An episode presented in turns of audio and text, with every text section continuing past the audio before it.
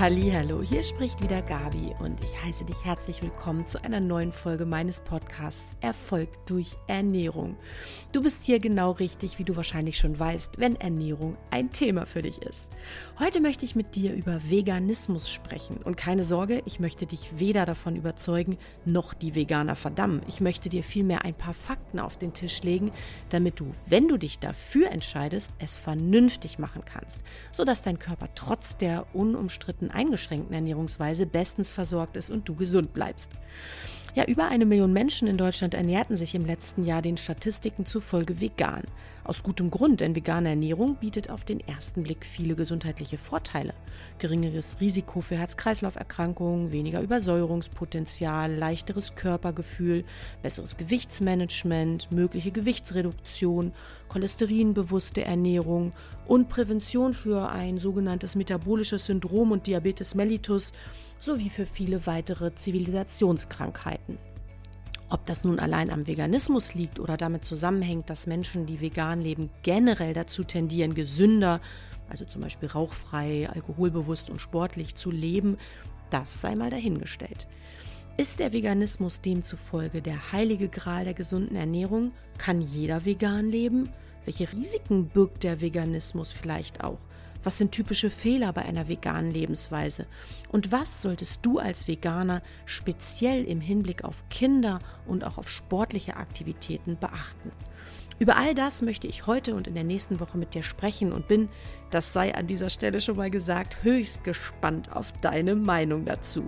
Diese kannst du mir wie immer am einfachsten über die sozialen Medien mitteilen. Du findest mich dort unter Erfolg durch Ernährung in einem Wort geschrieben mit AE Umlaut, zum Beispiel bei Instagram oder bei Facebook und ich freue mich total auf deine Kommentare. So, jetzt lass uns aber erstmal ins Thema einsteigen.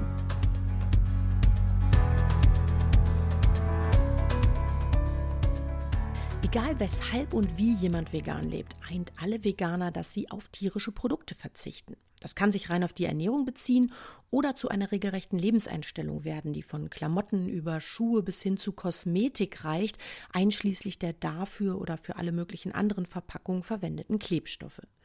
Die Gründe, warum jemand sich für eine vegane Ernährung oder sogar einen komplett veganen Lifestyle entscheidet, können vielfältig sein. Das können Gesundheitsaspekte sein, sowohl präventiv als auch kurativ im Hinblick auf bestehende Symptome. Vielfach wird der Veganismus mittlerweile ja auch als Instrument der Selbstmedikation eingesetzt. Hautprobleme, Allergien, Verdauungsbeschwerden, das sind typische Symptome. Es gibt moralische Gründe, weil du keinem Tier etwas zu Leide tun möchtest. Es gibt ethische Gründe, weil dir das Leid der Tiere generell ein Graus ist. Oder ethische Gründe, weil dir die Industrialisierung ein Dorn im Auge ist, die unter anderem Menschen in Drittweltstaaten in Hungersnöte stürzt, weil die Produktionsfaktoren für tierische Produkte ihnen die Lebensgrundlage entziehen. Nachhaltigkeits- und Klimaschutzgedanken können eine Motivation sein und bestimmt gibt es noch eine Menge anderer individueller Gründe dafür, sich für den Veganismus zu entscheiden. Aus vielen Jahren der Praxiserfahrung kann ich dir eines jedoch im Hinblick auf Ernährung sagen. Jeder Mensch, ja, jeder Mensch hat einen ganz einzigartigen Charakter, einen einzigartigen Körper, eine einzigartige Versorgungslage und einen ganz einzigartigen Stoffwechsel. Und nicht jeder Mensch ist dazu gemacht, vegan zu leben. Punkt.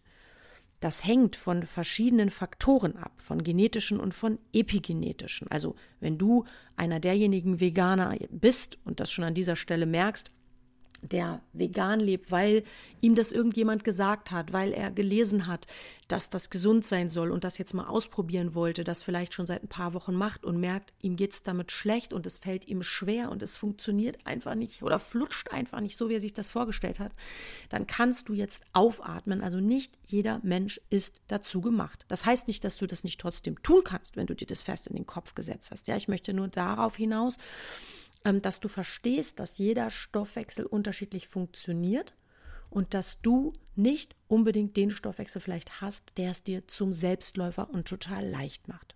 Was kann also deinen Veganismus erschweren oder torpedieren?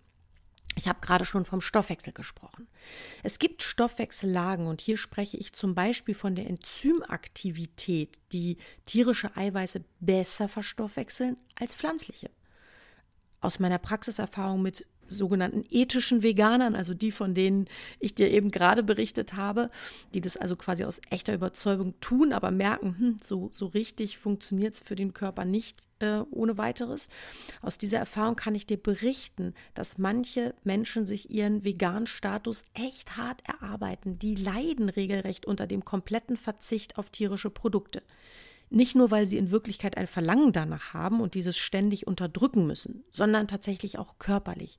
Es gibt tatsächlich Stoffwechsellagen, bei denen ein zu wenig an schweren tierischen Eiweißen Heißhungerattacken auslösen kann, Blutzuckerunregelmäßigkeiten und Erschöpfungszustände äh, äh, begünstigen kann.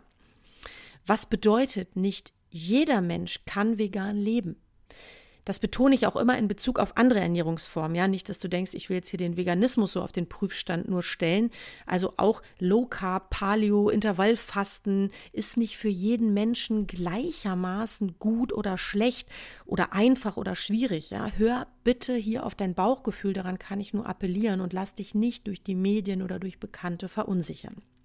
Ich bin, und das weißt du bereits, wenn du mir schon länger folgst, der Meinung, dass alles, was uns anstrengt, stresst oder sogar Frust verursacht, mindestens mittel- bis langfristig schädlich für unsere Gesundheit sein kann. Von daher strebe ich immer danach, es dem Körper an so vielen Stellen wie möglich so leicht wie möglich zu machen und ihn gleichzeitig optimal zu versorgen.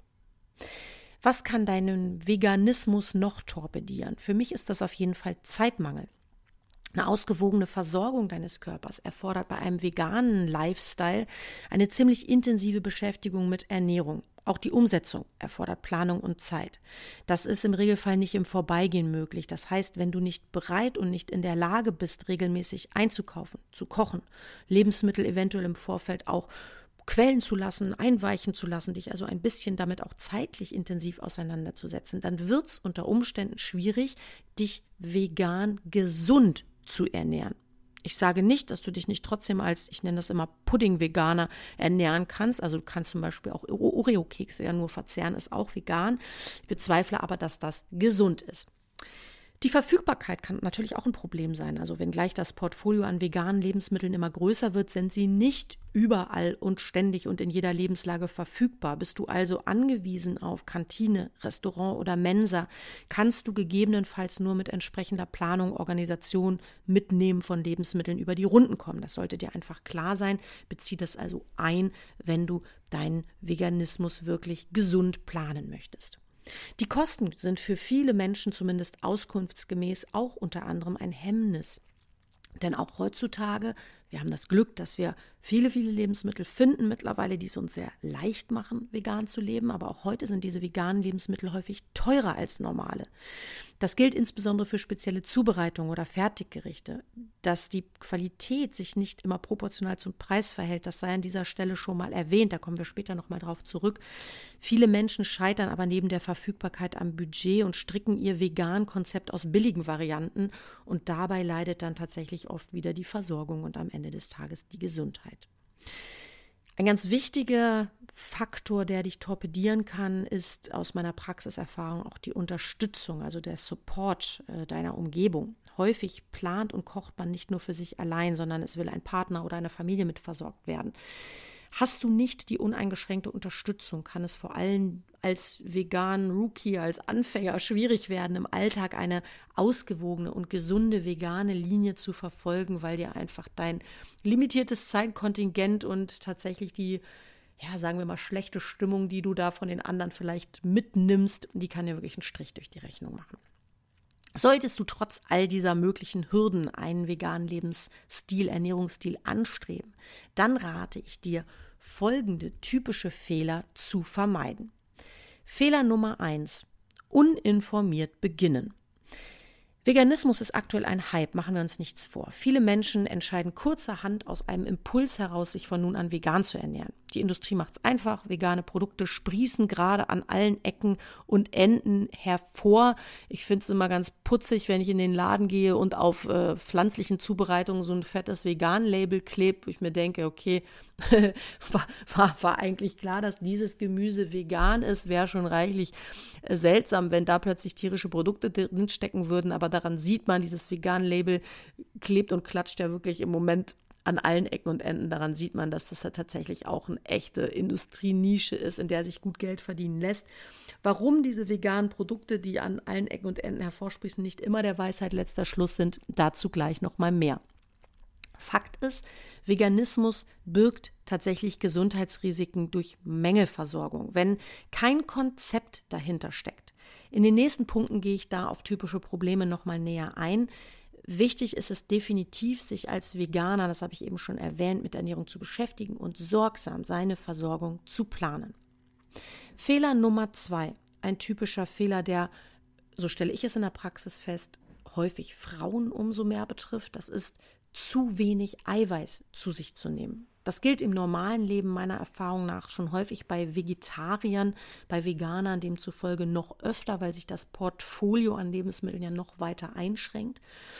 Das ist verständlich, ne? denn äh, vor allen Dingen im Vergleich zu Allesfressern, sage ich mal, zu den fleischfressenden Pflanzen, stehen Veganern deutlich weniger Proteinquellen zur Verfügung. Typische vegane Gerichte kombinieren Kohlenhydrate mit Kohlenhydraten mit Kohlenhydraten. Beispiel Gemüse mit Salat, dazu noch ein Brot. Das führt zu einem echten Ungleichgewicht in der Versorgung. Vielleicht hast du meine Podcast-Folge Nummer zwei gehört. Da habe ich dir meine zehn goldenen Ernährungstipps etwas näher dargebracht. Und da spreche ich unter anderem immer über die sogenannte, ich nenne das mal so Telleraufteilung. Da spreche ich darüber, dass es wichtig ist, natürlich auch Kohlenhydrate zu sich zu nehmen, aber eben nicht nur. Die guten Eiweiße und die guten Fette gehören einfach zu einer ausgewogenen Ernährung, insbesondere da unser Körper bestimmte Eiweiße, die sogenannten, oder Eiweißbausteine sind es eigentlich, ja, die essentiellen Aminosäuren und bestimmte Fette, die sogenannten essentiellen Fettsäuren, braucht. Er ist darauf angewiesen, dass wir sie zu, von außen zuführen, damit er überhaupt überleben kann. Achte also bitte darauf, immer, aber speziell im Veganismus, dass du stets eine hochwertige Proteinquelle auf jedem Teller liegen hast. Egal, ob es sich um Frühstück, Mittagessen, Abendbrot oder einen Snack handelt. Protein gehört zu jeder Mahlzeit dazu. Notfalls greif auf ein hochwertiges Proteinpulver zurück. Das ist ja gar kein Problem, wenn du da was qualitativ Hochwertiges nimmst. Ich komme dazu später noch, wenn ich über Supplemente spreche.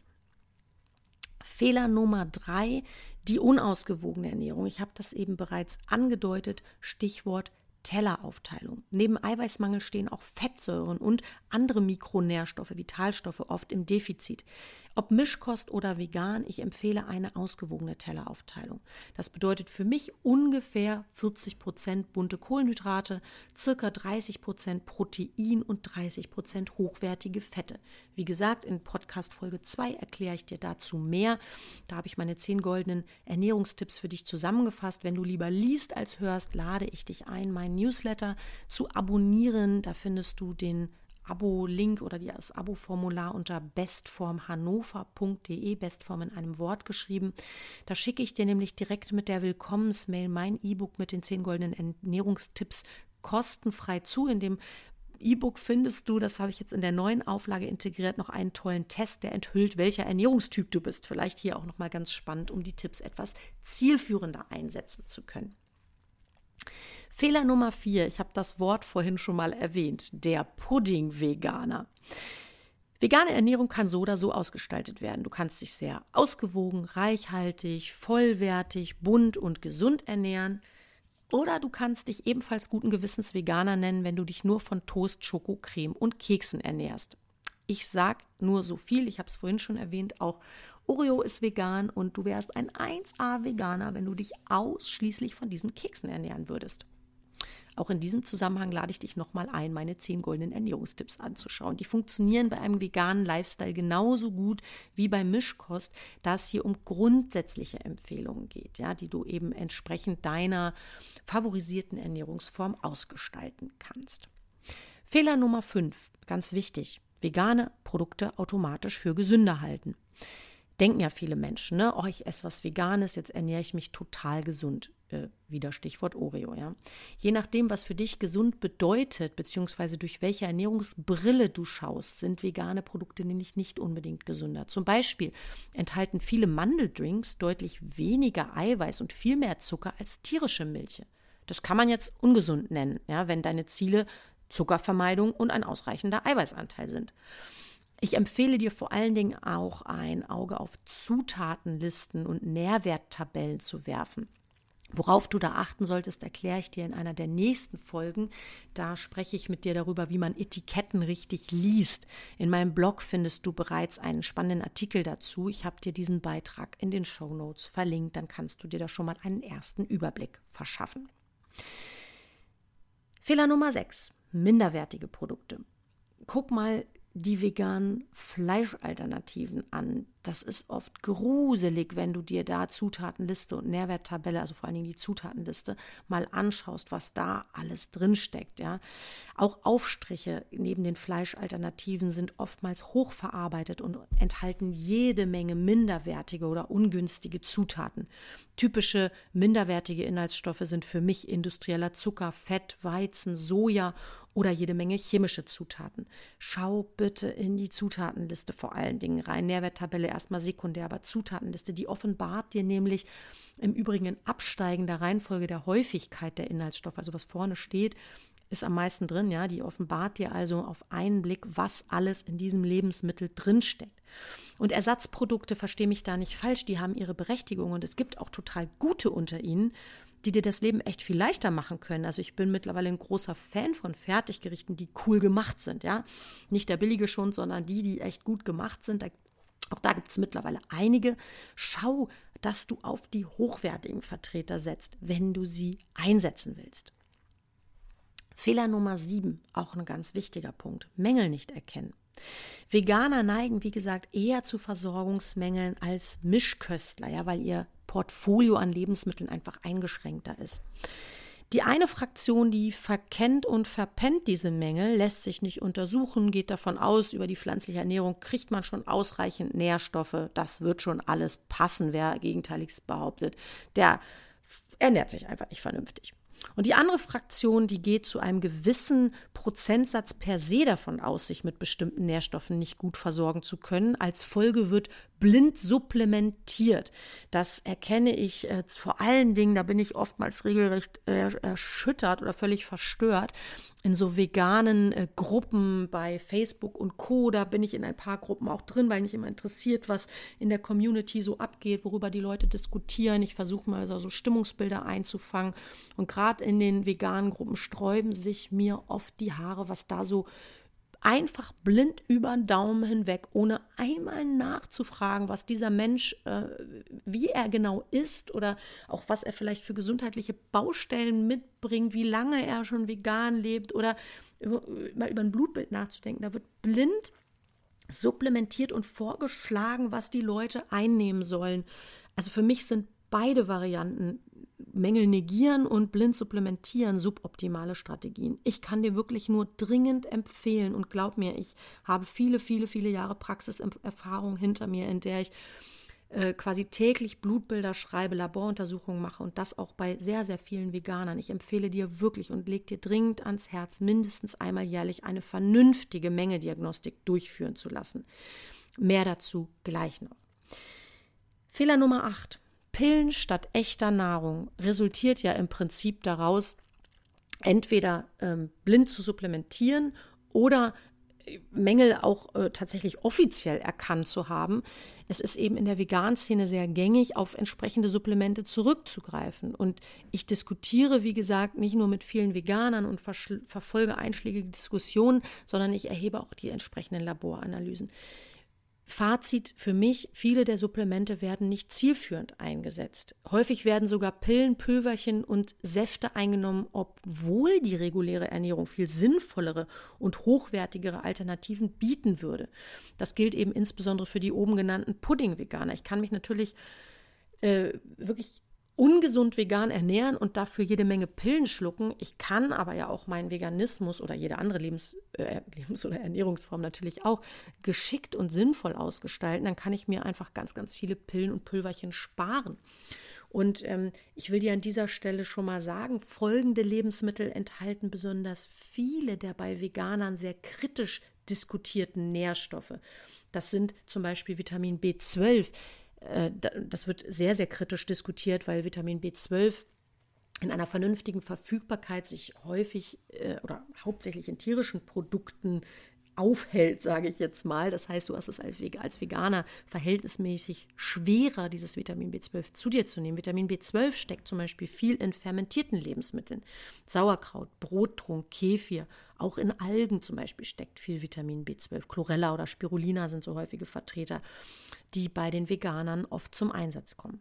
Eisen ist ein weiterer kritischer Nährstoff. Den findest du zum Beispiel viel in Fenchel, in roten Säften, in Hülsenfrüchten, in Vollkorngetreide, in grünem Blattgemüse, Weizenkeime oder auch Hirse und Haferflocken enthalten auch nennenswerte Eisenmengen. Vitamin C ein äh, ebenfalls wichtiges Vitamin für Veganer. Das ist auch ein wichtiges Vitamin, das die, äh, das die Eisenaufnahme begünstigt. Ja? Von daher kannst du das gut kombinieren mit den Lebensmitteln, die Eisen enthalten. Brokkoli zählt zu den Vertretern, die viel Vitamin C enthalten. Auch Aronia, Sanddorn oder Zitrusfrüchte.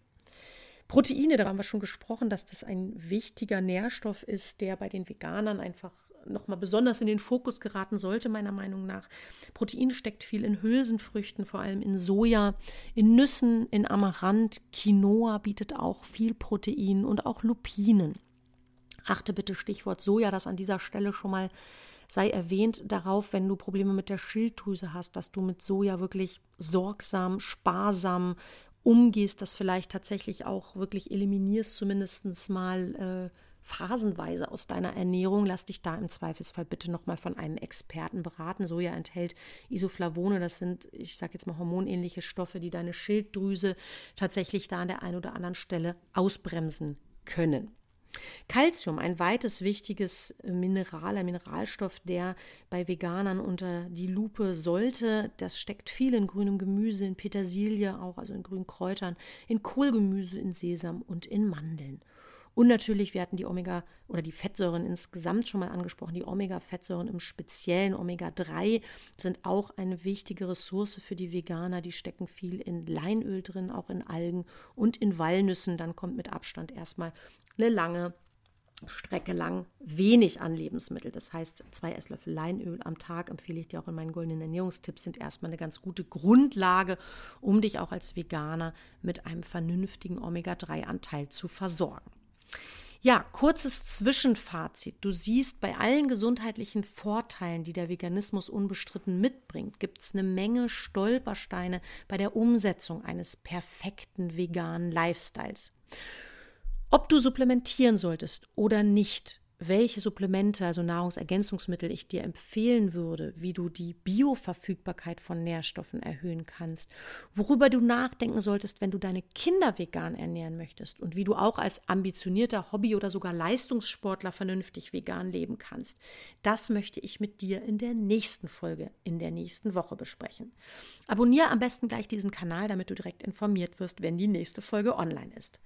Bis dahin bin ich super gespannt auf dein erstes Feedback, das du mir wie immer am einfachsten in den sozialen Medien hinterlassen kannst. Links findest du wie immer in den Show Notes. Erzähl mir doch bitte auch, ob du vielleicht vegan lebst, was so deine ganz persönlichen Stolpersteine und Erfahrungen waren, was du vielleicht auch für gute Tipps für neue Veganer hast, wie die am besten auf Kurs kommen. Das hilft ja nicht nur mir, um meine Inhalte besser für dich ausgestalten zu können, wenn du mir ein Feedback gibst. Das hilft ja ganz konkret auch anderen Menschen, die sich hier vielleicht auf den Pfad des Veganismus begeben wollen. Ich bin sehr gespannt auf dein Feedback und freue mich schon auf dich in der nächsten Woche. Ganz liebe Grüße von deiner